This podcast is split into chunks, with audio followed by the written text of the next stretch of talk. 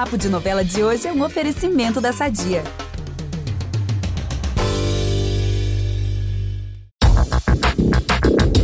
Tem cheirinho de morte em Pantanal. Se vocês querem um conselho, não andem de barco com o matador por aí. É só o que eu posso começar a dizer sobre o que vai rolar nos próximos capítulos da novela das nove.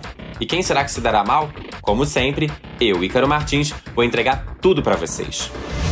Mas antes, vamos começar falando do Tenório. Ele vai dar de cara com a Guta e com o Marcelo dormindo juntinhos. E claro, ficará chocado e furioso com toda essa situação. Se preparem para um barraco daqueles. Vai ser tiro, porrada e confusão garantida. O Roberto, que nem tem nada a ver com isso, vai ver toda a briga e chamará o pai de canalha e bandido.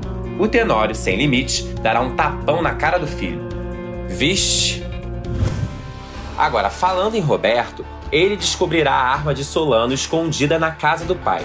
Após várias suspeitas e dar indícios que entendeu a missão do matador na região, ele sairá de barco com Solano, que tá certo que precisa resolver tudo isso. Na conversa, o filho do Tenório investigará se o matador de aluguel tem relação com um tiro dado contra o Zé Lucas, o que será suficiente para levantar suspeitas.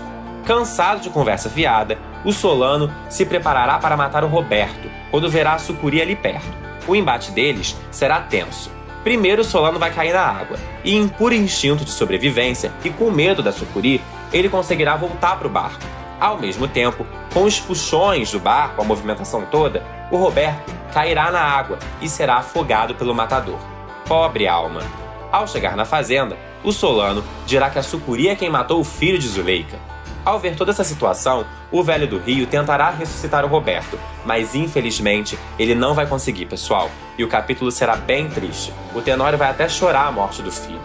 Olha, eu não sei vocês, mas eu tô bem arrasado com essa tragédia. Ele não merecia isso. Pobre Roberto. Já nas terras dos Leôncio, Zé e Tadeu vão reatar e transar de novo. Mas como vocês sabem, a empregada só quer sexo depois do casamento e vai se arrepender de novo.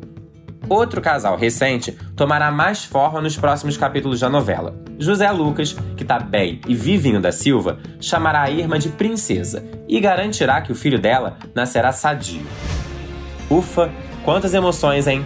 Não deixem de conferir tudo o que rola em Pantanal no G-Show e no Globoplay e continuem assistindo a novela na TV também. Amanhã eu tô de volta. Beijão!